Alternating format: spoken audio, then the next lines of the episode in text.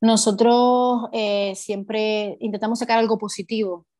Es complicado a veces estas situaciones, ¿no? Y nosotros sacamos de positivo la unión. Nos ha unido mucho como pareja y nos ha unido mucho como familia, porque al final cada persona es un mundo, cada persona tiene sus sentimientos, cada persona vive el duelo de una manera diferente. Pero si no tienes un, no sé si es un objetivo exacto, pero un camino conjunto, mirar siempre en la misma dirección, aunque tú lo hagas de una manera y yo lo haga de otra, ese camino, pero juntos. Entonces al final eh, lo vivimos juntos, nos apoyamos y es verdad que, que eso, que siempre intentó en todas las, las pérdidas ser el, ser el más fuerte, pero eh, él también lleva su dolor y su, y su duelo, pero nos ha unido todo. La lo positivo que sacamos de esto es la unión como pareja y como familia que tenemos ahora mismo.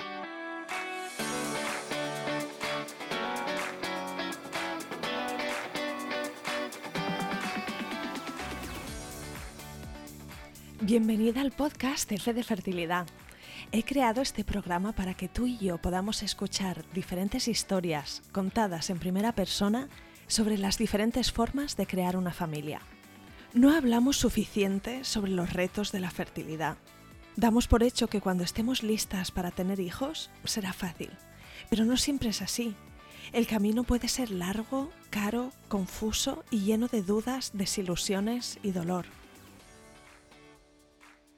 Este podcast va de pérdidas gestacionales, de infertilidad, de pruebas y tratamientos de reproducción asistida, de donación de óvulos y esperma, de acogida y adopción, de crianza monoparental, de fertilidad LGBT, de la decisión de vivir sin hijos, de los costes económicos, del estrés que genera o del impacto que llega a tener en la felicidad, el bienestar o las relaciones. En definitiva, este podcast va de las formas menos tradicionales de formar una familia y cubre todas las experiencias sin filtros ni prejuicios, los finales felices, las situaciones tristes que aplastan el alma y los que aún están en el limbo. Yo soy Isa, tu anfitriona, y espero ayudarte con este programa a descubrir que no eres la única y que no estás sola. Encuéntrame en Instagram con la cuenta F de Fertilidad. Escucha el podcast F de Fertilidad en tu app de podcasting favorita y suscríbete para no perderte nada.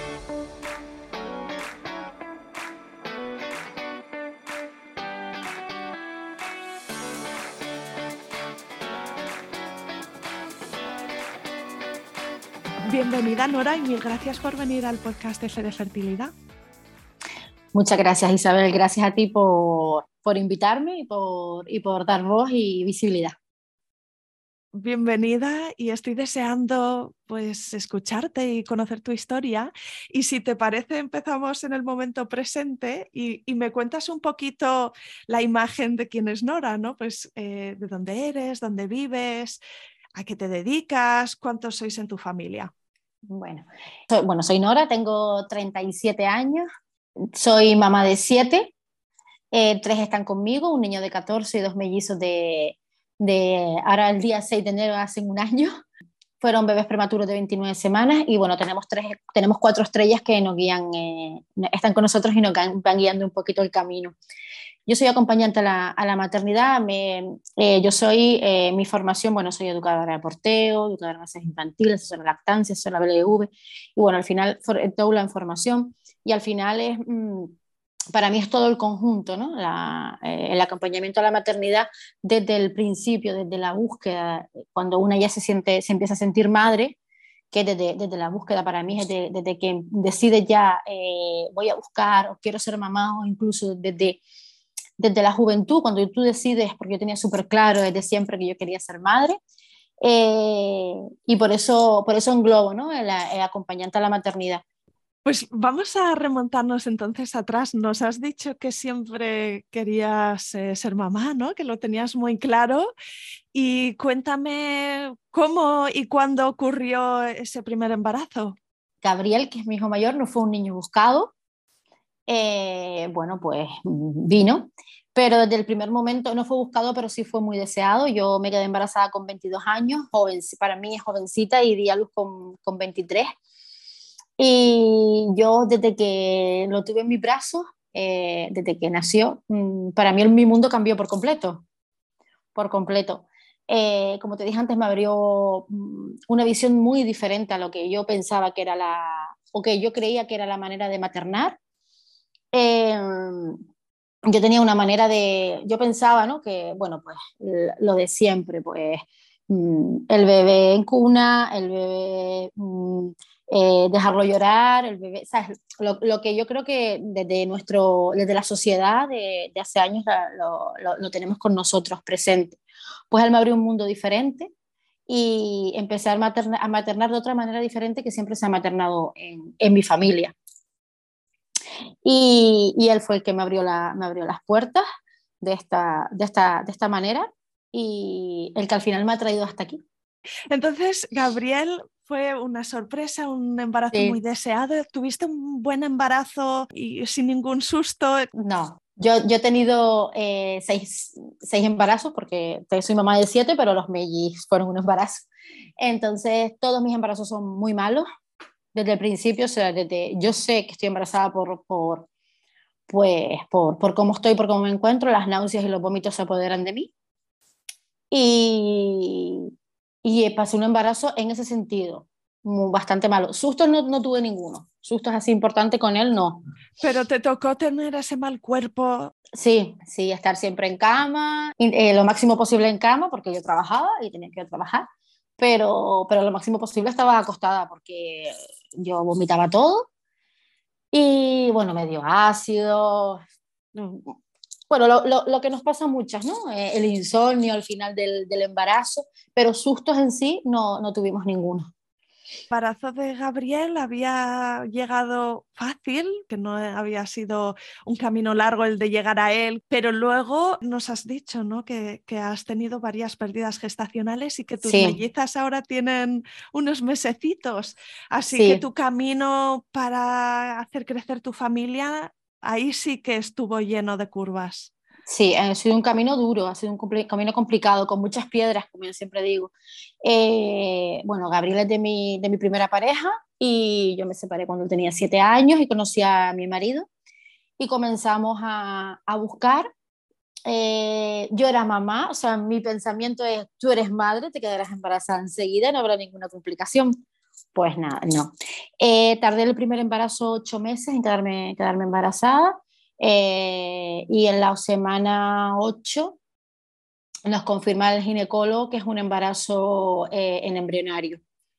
Es decir, se forma el saco y se forma la bolsa, pero el embrión no o sea, el embrión tendría que caer de las trompas al útero y el embrión no cae, o sea, el, el embrión no, no está. Eh, y entonces tenemos una interrupción de, de ese embarazo. El, mi ginecólogo me da eh, tres opciones, es un ginecólogo privado, pero la verdad es que se ha portado siempre muy bien. Me da la, la opción del legrado, la opción de las pastillas, que son la Citotec, que son unos, óvulos que te introduces en la vagina para, para provocar contracciones, y el, el, y el, trabajo expectante. El trabajo expectante es esperar a que tu cuerpo decida, pues tu cuerpo al final eh, va a entender que esto no va a seguir adelante y eh, pues en un, un, momento a otro se producirá, se producirá pues el expulsarlo, ¿no? No sé si la palabra es adecuada, pero bueno, el, expulsarlo. Entonces yo me sentía muy mal y mi decisión, que fue una decisión informada, creo que es importante tomar decisiones informadas, fue la de las pastillas con Citotec. Mm, lo pasé mal porque al final esto te produce contracciones. Es verdad que era un embarazo de ocho semanas, era, era, son pérdidas, mis pérdidas siempre fueron pérdidas tempranas, pero al final el dolor, ya no físico, sino emocional, está ahí, sentimental. Mm, después de esto, esperamos, eh, esto fue mm, en enero me quedé embarazada, bueno, dije ocho meses, sobre siete meses por ahí, empezamos en enero a buscar, eh, octubre, por ahí, más o menos septiembre, octubre, pasó la primera, la primera pérdida y en enero nos, decidimos esperar un poquito pues, para recuperarnos emocionalmente. Del año siguiente comenzamos otra vez la búsqueda y en febrero me volví a quedar embarazada. Esta vez fue más rápido, pues fue de, un mes para otro, pero... Eh, eh, en este, mm, este, embarazo se produce un, un, embarazo, un aborto bioquímico, es decir, eh, se fecunda, pero no se forma absolutamente nada. Esto también fue una, una o sea, nos, enteramos, nos enteramos temprano, no hubo que hacer nada, simplemente esperar porque no había nada formado, entonces no había opción de legrado ni opción de, de las pastillas. Entonces el cuerpo hizo su trabajo y de hecho el, ginecólogo me dijo en dos o tres días te vendrá la regla, será una regla más fuerte, más abundante, pero al final será una regla. Efectivamente en dos o tres días me vino, me vino la regla. Esta pérdida que habías tenido, la, primera, digo que dices que necesitasteis más tiempo para, para un poco procesarlo. ¿Cómo lo viviste en conjunto con tu pareja? Porque esa dimensión de una pérdida, pues a veces es como el mejor compañero porque hay una muy buena sintonía dentro de una experiencia de dolor compartida y a veces no es así, puede ser por una multitud de, razones. ¿Cómo fue en tu caso? Mira, Isabel, yo siempre el resumen, a pesar de todo lo que hemos vivido, pues de este largo camino de lo que vivimos con los MEI de la prematuridad, nosotros eh, siempre intentamos sacar algo positivo. Es complicado a veces estas situaciones, ¿no? Pero el otro día lo hablábamos más allá y, y, nosotros sacamos de positivo la unión. Nos ha unido mucho como pareja y nos ha unido mucho como familia. Es verdad que yo creo que hay que tener una base muy sólida para, para pasar por esto también tener unos objetivos en común, porque al final cada persona es un mundo, cada persona tiene sus sentimientos, cada persona vive el duelo de una manera diferente. Pero si no tienes un, no sé si es un objetivo exacto, pero un camino conjunto, mirar siempre la misma dirección, aunque tú lo hagas de una manera y yo lo haga de otra, ese camino, pero juntos. Entonces al final eh, lo vivimos juntos, nos apoyamos. Sí es verdad que él siempre intentó ser más el más fuerte, no sé por qué siempre, otro día lo hablaba en un directo con una, con una chica, que siempre el hombre, eh, no sé, por, me imagino que será por, por la sociedad en general, siempre en, en, estos casos tiene que ser como el fuerte de la pareja, ¿no? Y es verdad que, que eso, que siempre intentó en todas las, las pérdidas ser el, ser el más fuerte, pero eh, él también lleva su dolor y su, y su duelo. Pero nos ha unido todo. La lo positivo que sacamos de esto es la unión como pareja y como familia que tenemos ahora mismo. Cuéntame cómo siguió, porque después de este aborto bioquímico, no sé si hubo un momento en el que le dijisteis, pues, pues vamos a ver si nos podemos hacer alguna prueba. Claro, eh, después de esto, fuimos, bueno, yo estaba yendo al, al privado, al ginecólogo privado, me lo, esto, las pérdidas, estas dos pérdidas me las llevó mi ginecólogo privado y él me dijo que, que, o sea, me dijo, te voy a mandar para hacerte unas pruebas. Dice, la seguridad social, te, por lo menos aquí en Canarias hablo, ¿vale? Te coge, o sea, te empieza a, hacer pruebas cuando tienes más de tres pérdidas.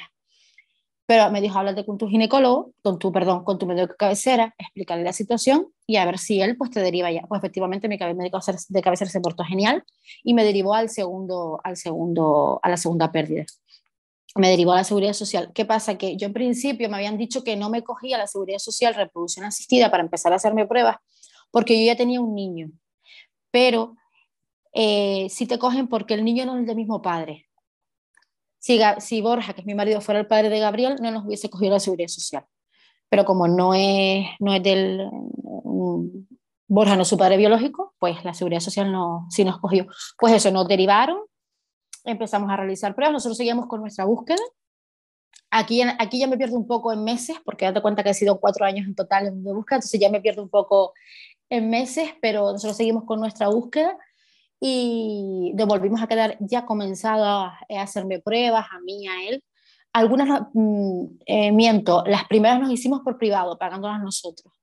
él se hizo un seminograma y yo me hice otra prueba, Isabel, que no me acuerdo ahora cómo se llama bueno, otra prueba. Las hicimos, esas las hicimos por privado pagándolas y después ya mm, fuimos a la seguridad social. Nosotros seguimos con nuestra búsqueda y me vuelvo a quedar embarazada de nuevo de manera natural. Y nos pasa lo mismo que en la primera, la primera pérdida. Eh, se forma saco, se forma bolsa, pero no se no, el embrión no, no, está. Entonces, otro em, embarazo en embrionario y el ginecólogo eh, de la privada me vuelve a dar las tres opciones y nada, eh, yo cojo de nuevo las pastillas porque en ese momento eh, yo, lo que, me pasa, lo que me pasaba a mí en esos momentos era que como quería que todo termine, como sabía que nada iba a avanzar, pues mi cabeza me decía pues que todo terminara ya, ¿no? que para mí iba a ser más fácil. Y bueno, decidí, decidí eso de nuevo, yo ya sabía cómo era, con lo cual ya sabía qué dolores, qué dolores iba a pasar y cómo iba a ser todo. Y, ¿Y cómo se compara la experiencia cuando sabías, ¿no? Pues un poco qué podías esperar y, cómo Para mí fue más fácil.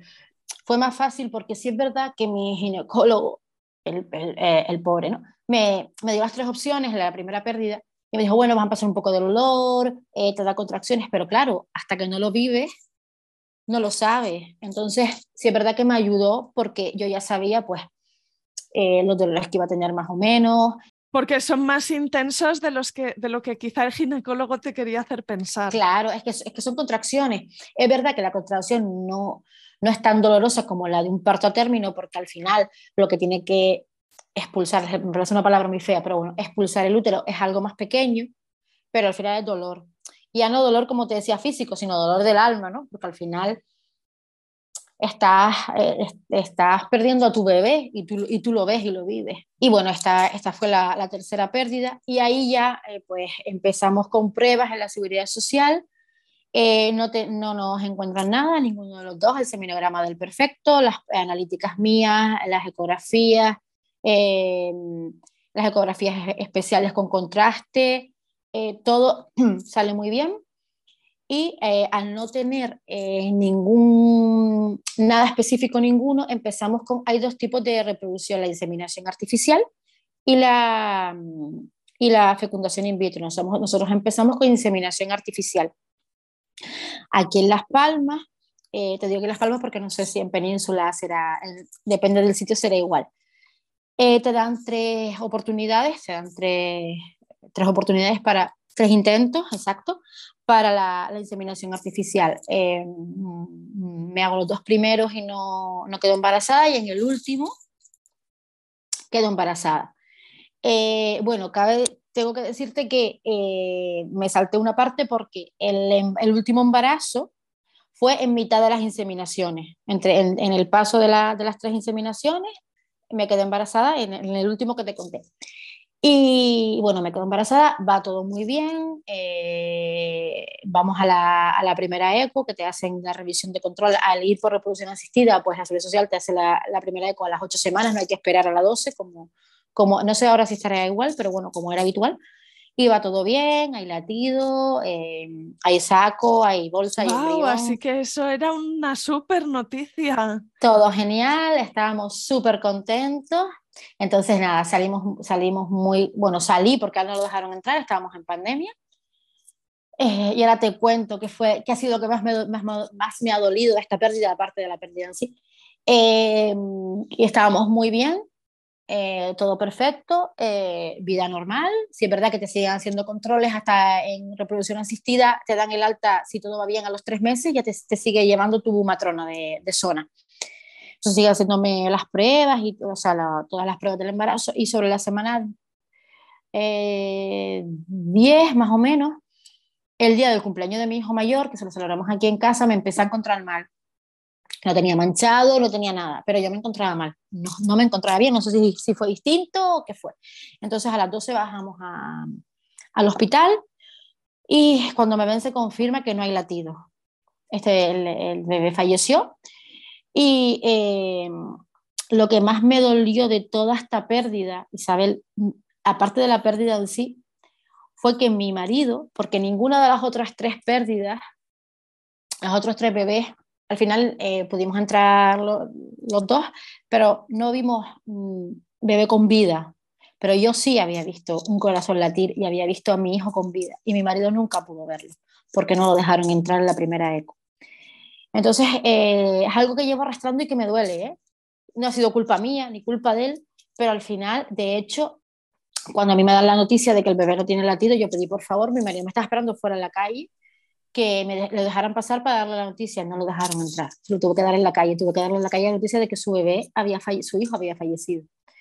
Entonces, siempre nos ha atendido súper bien en el hospital de aquí de referencia, pero, pero eso es que Isabel al final estábamos en pandemia, pero yo solamente pedía que mi, mi marido pasar para no tener que decirlo en la calle.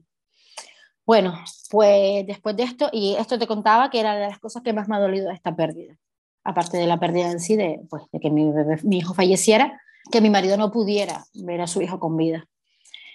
Entonces, nada, seguimos, nosotros seguimos con nuestra búsqueda y, y empezamos ya el proceso de fecundación in vitro. Ya habíamos, ya habíamos gastado las tres opciones de inseminación artificial y comenzamos fecundación in vitro. Nosotros seguimos buscando de todas maneras, pero nada, de, de manera natural no llega. Y, y bueno, la, eh, comenzamos con bueno, todo esto, todo este proceso de cuatro largos años, pues con pinchazos diarios, con hormonadas por las nubes, mmm, mal humor, porque al final estar hormonada lo que, lo que lleva, ¿no? Te lleva, no todo el mundo le, hace la misma reacción, pero a mí sí me hacía, me estar un poco de, mal humor, que los, la gente, los pobres mi familia me tenía que aguantar bastante, eh, muy hinchada, y sabes que es un proceso por el que tienes que pasar, pero es duro, ¿sabes? Es, difícil. Ya no el, pinch, el, pincharte en sí, porque al principio me pinchaba mi marido porque me daba miedo, pero ya después ya aprendí a pincharme yo, sino todo lo que conlleva. Y bueno, empezamos con la repro, con la reproducción asistida. Aquí también hay tres intentos de reproducción asistida, pero bueno, en cada proceso de reproducción asistida, según los óvulos que te saquen y los que fecunden, pues tienes unas oportunidades. O sea, la, en el proceso me sacan eh, nueve, madura nueve óvulos, de esos nueve óvulos me sacan siete, de esos siete óvulos, cinco eh, son los que, los, que, los que sobreviven, los que llegan a, a segundo día creo que es. De esos cinco me ponen dos que fue una decisión eh, nuestra, no tiene la opción de uno o la opción de dos porque se supone que uno, un, un, embrión ayuda a otro, y de los tres que sobran no llegan, fallecen. O sea, son tres de esos cinco, eh, dos son los que me ponen ya embriones, ¿vale? Ya, ya fecundados, y los otros tres que, se podían guardar y congelar, pues, pues no siguen adelante, no evolucionan. Y estos dos em, embriones son los que me ponen y son los dos embriones que se quedan. Se quedan con nosotros. Eh, fue un embarazo muy complicado, Isabel, fue un embarazo muy duro. Estaba muy nerviosa, tenía mucha ansiedad, Isabel, porque, claro, eh, al final tienes miedo, ¿no? Porque aunque tú digas que están con nosotros y se han quedado, pero ¿cómo va a evolucionar el embarazo? ¿Llegarán? ¿No llegarán? Entonces siempre estás pendiente, vas al baño, estás pendiente a ver si mancha, vas a, pues porque eh, las otras, las otras veces en dos, en dos de ellas me he dado, me he dado cuenta que, que, sabes, que manchaba, por eso, por eso acudí al, al hospital. Entonces, eh, siempre estás un, un, poco pendiente de ver cómo evoluciona y cómo va todo. Eh, deseando ver una eco y ver, y ver que hay latido. Entonces, eh, los primeros meses fueron duros, fueron complicados. Tuve, aquí nos llevamos un susto, no me acuerdo Isabel que, en qué semana, qué semana era, pero estaba durmiendo una noche, bueno, estaba acostada para dormir y me dieron ganas de hacer pis, me levanté y solté un coágulo muy grande de sangre, yo pensé que uno de los niños lo había perdido. Fuimos para abajo, para el hospital y nada, estaba todo bien, por lo visto fue eso un coágulo que se formó, que les pasa a muchísimas embarazadas y que lo suelta. Que es verdad que es mejor soltarlo a que se quede ahí, pero el susto que nos llevamos fue enorme. Yo no, yo no, yo no, mm, no, no me imaginé, o sea, por el camino, yo le decía a mi marido, un bebé no está. Porque yo pensé que, era, que, que había tenido un aborto, por lo menos de un bebé. Pues nada, estaba todo bien. El embarazo iba evolucionando bien, el, ellos, pero yo me encontraba muy mal. Los tres primeros meses fueron horribles. Es verdad que después por vómitos, vómitos y náuseas y malestar. Mira, de, de mí en concreto como madre, eh, he aprendido que, que, este, este camino me, me, ha enseñado que hay que luchar, que es verdad que a veces no llega, porque nosotros cuando estábamos con el tema de la infertilidad eh, también estábamos recorriendo el camino del no, el camino del no me refiero, y si no somos padres, pero bueno, al final todo llega de una manera u otra, es decir, eh, hay que recorrer todos los caminos, hay que plantearse todas las opciones esto me lo ha enseñado el, eh, el, camino que he tenido en el mundo de la maternidad. Me ha enseñado que todas las opciones existen, opciones, mm, hablo de buenas y malas, ¿vale? Positivas y negativas. Todas la, las opciones existen para, para todas las madres, para todas las parejas, para todas las familias, bueno, que sean familias monoparentales. Eh, he aprendido también que siempre me lo dicen, ¿no? Pero que soy una, como mujer, que soy una mujer fuerte, que tengo mis altibajos, que caigo y caigo mucho y cuando caigo, caigo, pero que, que sé salir adelante y que con, que con constancia pues todo al final, al final sale. He aprendido eh, también a, valorar, que ya lo, ya lo valorábamos como pareja, pero al valorar más a mi marido, ¿no? A, valorar lo que hace el día a día por, por nosotros y por, y por sus hijos, por la familia en general.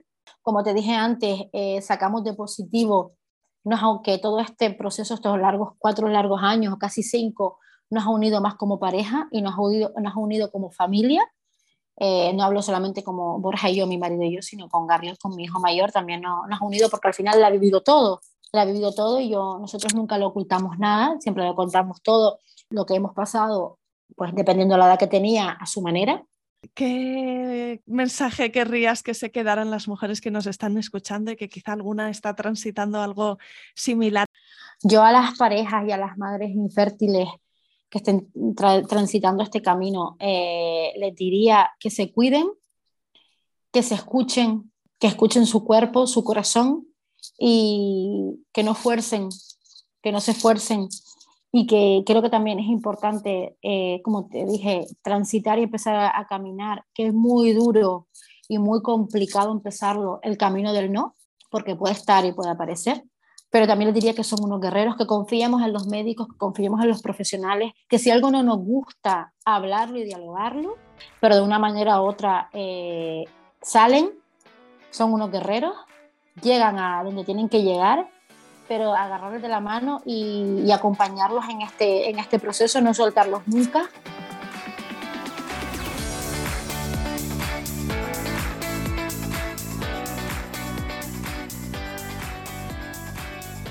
Aquí acaba este episodio. Si te ha gustado, quiero pedirte tu ayuda. Ayúdame a dar visibilidad a historias como la de hoy. Recomiéndale a alguien el podcast F de Fertilidad. Ayúdame con esta misión de arrojar luz sobre experiencias reales para que más personas encuentren y escuchen este programa. No dejes de escribirme un mensaje directo en Instagram.